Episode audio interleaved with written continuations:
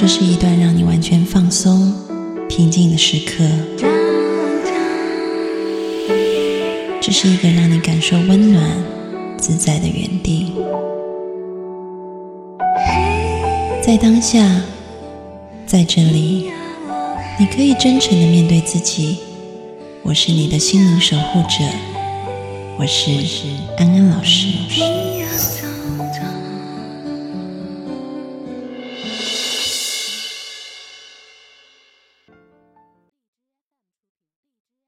各位听众朋友，大家好，欢迎收听今天的节目。在今天的节目呢，我们要延续上一次的话题，我们要来谈谈梦的有趣之处。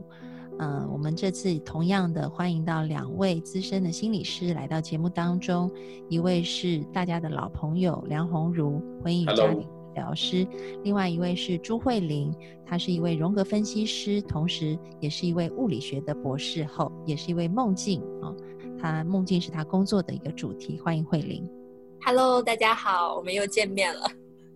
我们在上一次节目里面已经聊到我们各自的一些梦境，然后还有梦可能代代表的含义是潜意识想要跟我们的意识来沟通。那我想回到大部分我们一般人一一做完梦，我发现我的朋友啦，就是不是念心理学的，他们就会告诉我说：“诶，上百度啊。”去查了周公解梦是什么意思，这样子。然后比如说什么 梦到棺材就代表你要发大财，对，升是升官发财，它不仅仅是发财，又升官发财。嗯，对。然后什么梦到洪水什么，就表示你事业要遭受一个什么挑战。就是周公解梦真的很详细啊。哎，这个我我这里要扯一个一个八卦的事情，我不知道，因为我们三个都在不同的地方去长大嘛。在没有百度还没有 Google 之前，你们家里面的一些长辈都用什么方法来查这个周公解梦？用什么方法？对我，我我妈呢，就是每年都会去买一本《通胜》，就我不知道大家知不知道《通胜》？就那那那是广东人就知道。对，就是那那个是一个很特别的一本书，那本书非常厚，大概有六七百页啊。哇！对，非常厚，就它的那个那个。面上面一定会写着包罗万有。啊，对那个大家我不知道现在还能不能找得到，因为这是一个很很有趣的东西。我我家里面我妈翻的最多的书，除了《红楼梦》就是它了啊，她翻的比《红楼梦》还多。那个，因为它里面就是这样子，它它它它包含着就是呃，我们应该是我们那些农业社会里面大家生活里面基本上所有相关的东西，呃，例如现在我们在一些日历上面不是还会看到哪一天适宜做什么，不适宜做什么吗？嗯嗯嗯，公证上面是有的。还有呢，还有那个什么那。个一个小孩拖着一头牛的那个图，然后呢，会因为那个小孩他的那个穿着打扮有没有梳丽啊，有没有穿鞋啊，那头牛是什么神态，来预测今年的气候啊，呃，然后还有呢，就是其中有一部分就周公解梦，嗯，还有呢，就是更神奇的就是我后来发现的，就广东这边改革开放之后了，那个书后面他还会用那个中文去，呃，注释一些英文的发音。好厉害的通胜哦！对，是的，真的是什么都有。然后呢，就是就是就现在大家都查百，所以它也它也含有一些常用字英语的词典的功能吗？哇，还有这个就是呃那个 Good morning，它就写着古德莫林，就就这样子嘛，就帮帮帮助帮助那些呃，大家就可能就真的是非常有广东特色，因为我们这边一一直都有跟。跟跟那些呃老外去接触的，所以就但但那本书我妈翻的最多的就是那个一部分就关于今天适不适宜做什么，另外一部分就是关于那个周公解梦那一部分。嗯，我曾经问过我妈一个问题，哎，这个有统一的作者的吗？就是说我买到那本通胜，跟你买到那本通胜如果不一样怎么办？他他他没有回答我，好。OK，我跟你讲，那个通胜应该是广东这边的讲法，因为我到香港以后，我才知道通胜是什么。但是在台湾，我们是不用买通胜的，我们叫农民力，但它绝对不只是农民力，就类似像你说的，就是它后面也会有周公解梦。嗯，而且我要补充，台湾还有一个 很妙的，就每一本农民历里都会有，就是如果你就是它有一个什么清朝宫廷生男生女的。哦，清宫图，啊，不是，不是那 那个出版不了吗？那个应该没办法画在上面。对，他就是会告诉你说，如果你想生男的，然后你这个月几号几号几点你要行房；如果你想生女的，你这个月几点几号几点几点行房这样子。对，然后反正你也是。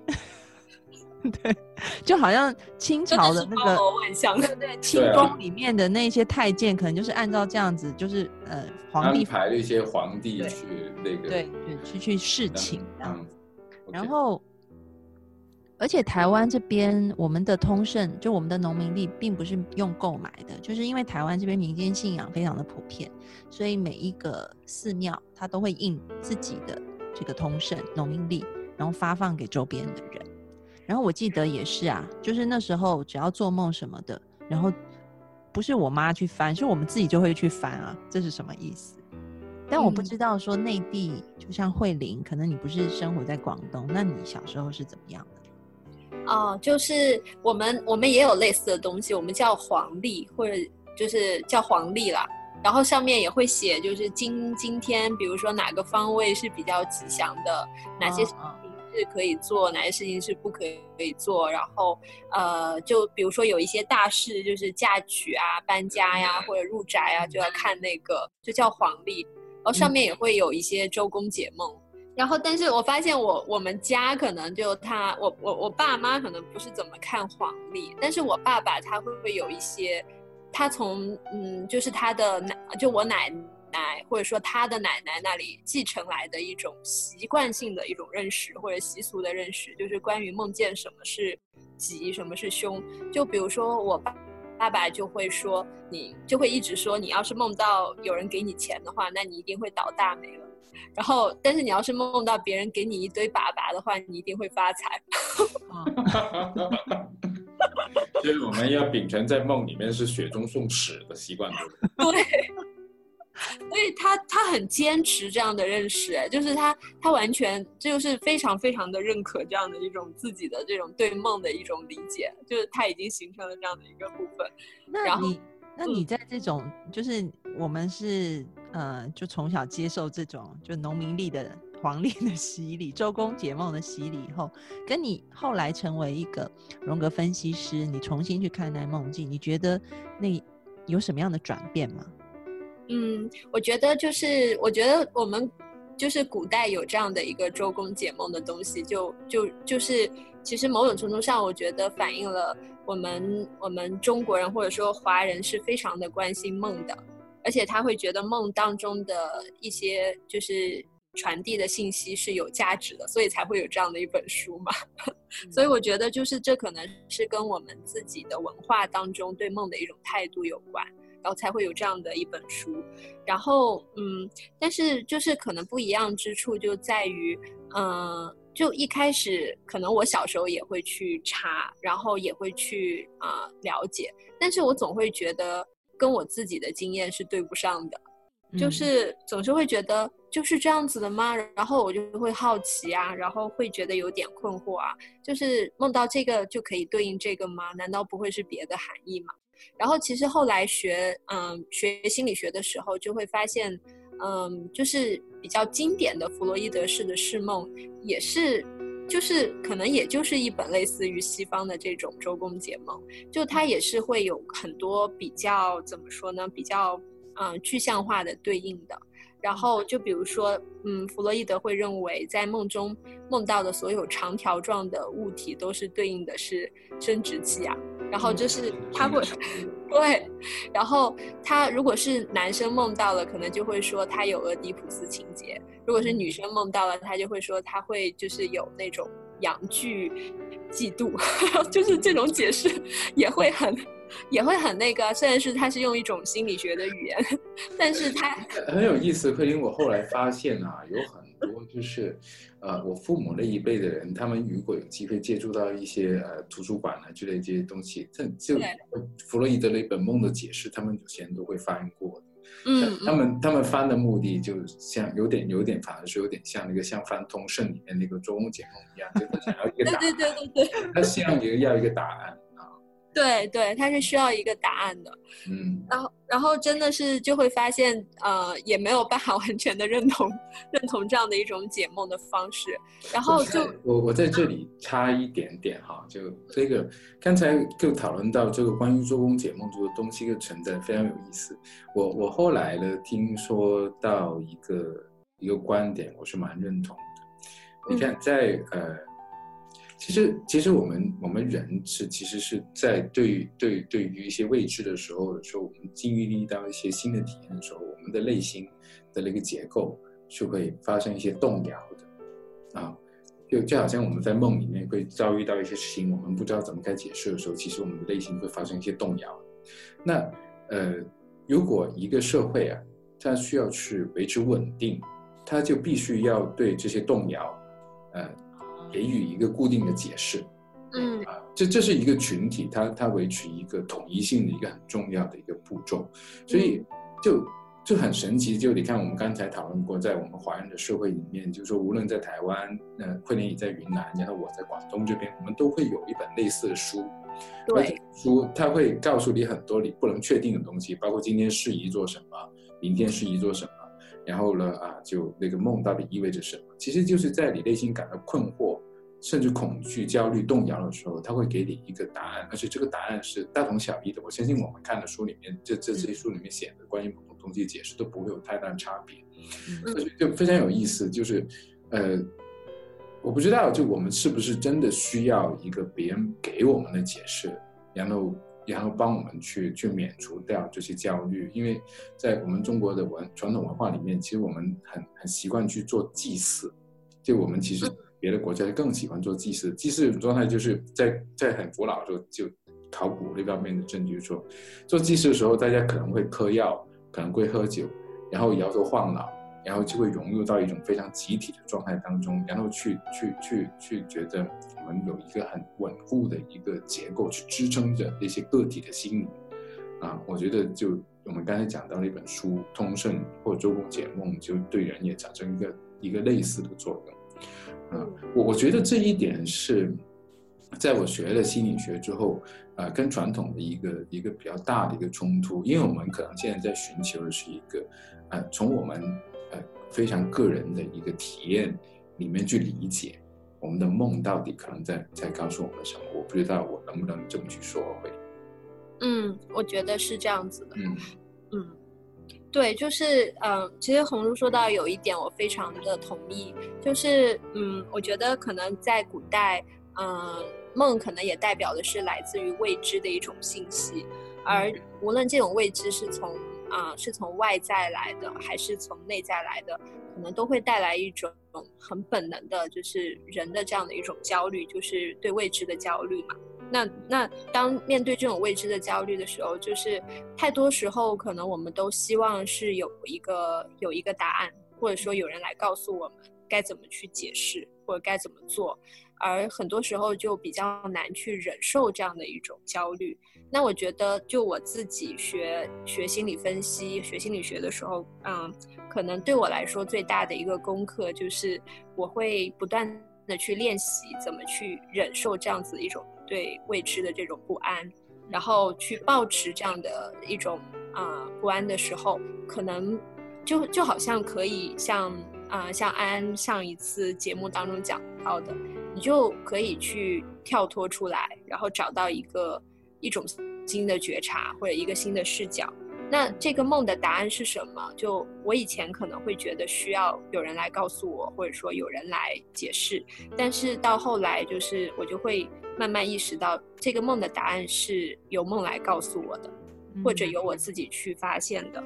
就后来也能接受，即使我现在想不明白也无所谓。对，是的，就是这样子。像你们刚刚在讲的时候，我就想说，因为毕竟我们是从事心理工作的，然后我们呃，可能在对于面临未知的这种焦虑感，我们是有一种承托力在那里，允许这样的呃状态发生。但是对于一般人来说，他可能就会很希望赶快找到一个答案，嗯，然后去解决它，因为呃。对于未知的那种焦虑，会让他觉得很难受。嗯，那对于没有学习过心理学的人来说，嗯，两位会给出什么样子的一个建议？因为听起来好像这个解梦并不是像我们呃一般人想的，就是看到呃梦到棺材就是 升官发财。然后，然后看到长条物，就是代表我可能有一种呃阳具的崇拜，或者是呃嫉妒等等的，就不是就对西方人来讲，对东方人来讲，这种明确感也许并不是一个我们现在身为一个呃心理学人嗯比较认同的状态。我们我们比较能接受的是说，希望我们可以在当中看到空间，看到可以对话。可以继续前进的那个部分，那怎么样让其他人也愿意去尝试这样子的部分呢？我现在在想这个问题。嗯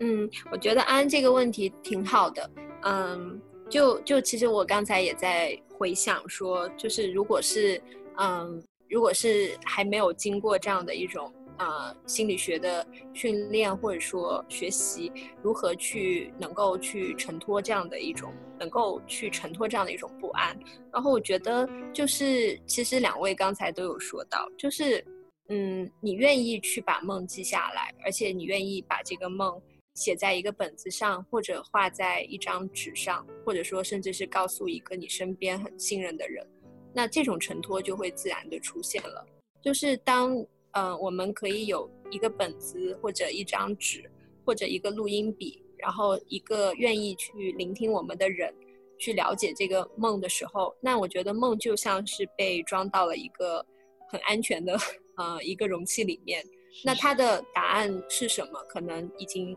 不重要了。然后，但是当我们在讲的时候，我们是在重新去经历和回味它，也许我们已经有了一些洞察。已经有了一些新的感受，就是这种，我觉得这样的一种分享或者这样的一种记录，啊，本身就是可以去提供一个很好的承托的。是，哎，红茹要先讲吗？还是我先讲？哦，对，我接着那个慧莹的那个讲，就是当我们去尝试去记录的时候，我我我会留意一件事情，就是，呃，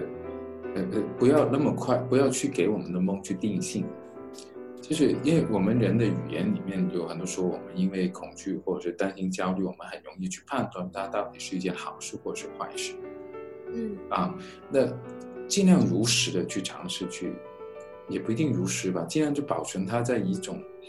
呃朦胧的状态。对，朦胧的状态其实是，其实其实其实是最好的，因为我的感觉就是，就当你。真的在后来，你经历过某件事情，你突然间就会想起，OK，在梦里面也发生过类似的，或是能够联系起来场景的时候，你就恍然大悟了，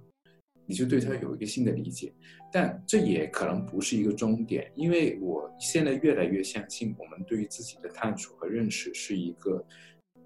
一个一个持续的过程。所有这些生活里面的体验。还有那个梦里面所带来的这些场景、这些体验、这些经验，都会就会成为我们去理解我们的一种很很很好的材料。那但是不要那么快就是把它切分成一个一个的东西去把它定性。那这是我我自己我自己我自己的一个体体验啊。那个就是我这一阵子因为学了艺术治疗以后啊，我也会跟我的来访者去用一些。绘画的方式可能呈现他们的一些潜意识的一些状态，然后他们就一直很着急，这到底是什么意思？这代表 什么？然后如果我说出像刚刚的，就是两位说的语言，他们还是会很不满意。然后后来我就发现一件事情，我换一个语言说，他们就他们就很能接受了。嗯，就怎样？我就是说。传统的方式是这样，这样要告诉你，但是新的疗法的方式是不告诉你的。你想要尝试新的 还是传统？然后他们就会一愣一愣的看着我，决定要尝试新的。你这个很策略啊，但是我喜欢。这个方法很好。对，这个这个这个，通过定性一个小的东西，引引诱他们去做一个更大的对未知的探索。对，因为通常大家的观念就是新的就是更好的嘛。虽然我没有说它更好，我就只是说传统更新。对，但他们他们通常会选择后者。然后刚刚嗯，红如或慧玲都提到说记录下来，那我自己也分享一下我自己的经验，就是嗯，自从开始学习艺术治疗以后，虽然我画画画的真的很丑，嗯，就是我是那种树可能就是只能画两条线上面圆圆的，然后人就是你的火柴人，但是我还是在每一天醒过来以后，我就是会用画画把我嗯，就是记录到呃梦境里面的东西记录下来。那如果因为画的太难看，所以不见得未来回来看的时候还记得，所以我顺便会在旁边用文字把它记录下来。我自己觉得帮助很大，所以也非常鼓励各位听众朋友，你们也可以在床旁边放一个本本，啊，然后呃也可以放一盒呃色笔在旁边，你可以透过图画加上文字的方式把它记录下来，不一定现在就要去知道那是什么，你就放着。然后有一天，你就会发现，它可能就会成为你生命里面一个闪光点，去让你明白，或者是告诉你一些事情。嗯，我我这几天想了一个比喻，因为我这几天刚好在录另外一个听众朋友的那个问答嘛，然后他就说，我就说到那种承托的一个状态是什么，然后。我突然那时候脑海里想起来一个游戏，我就用用那个游戏做了一个比喻，但是因为是单向的，呃，跟听众朋友去聊，所以我并不知道说这个游戏内地有没有。我就问一下你们，就是你们小时候去夜市，呃，我们台湾啊，就是夜市里面就会有那种捞鱼的地方，你们有捞鱼的地方吗？啊，有啊，有啊，有捞鱼。然后那个网子是不是卫生纸做的？哦，对啊，就很容易破的嘛。对对，那就对了。嗯，对，因为我说，呃，就是我们很多时候，我们通常很想要赶快捞到鱼，但是其实我们的，嗯，潜意识也好，或我们的心理，嗯，就是我们说那个觉性也好，它就像是一一个那种，嗯，我我我们要去捞鱼，那个网子像是卫生纸做的，只要我们用力一点，或者是我们很急。或者是我们很期待怎么样子的时候，通常它就会破掉，然后你就捞不到鱼。那怎么样维持在你可以捞到鱼的那个状态？其实是你愿意观看，你愿意等待，但是不给予任何的评价、期待，或者是说任何的预设立场，是在那样子非常轻巧的一个状态下，你可能才能明白那些事情。所以。刚刚嗯，他们两位提的方法真的是很好，就是我们就是先记录，保持着这样子一种观看、等待、不评价、不评断的心态，然后你就会发现，也许这就会成为你生命当中一个很重要的养分。嗯，好，那我们今天时间嗯也差不多要到点了。关于梦，我们还有很多的嗯有趣的话题可以继续的探讨，我们要留到下一集来。今天谢谢两位来到节目当中，谢谢谢谢安，谢谢红安安，好，谢谢慧颖，那我们下一次再见喽，拜拜，拜拜。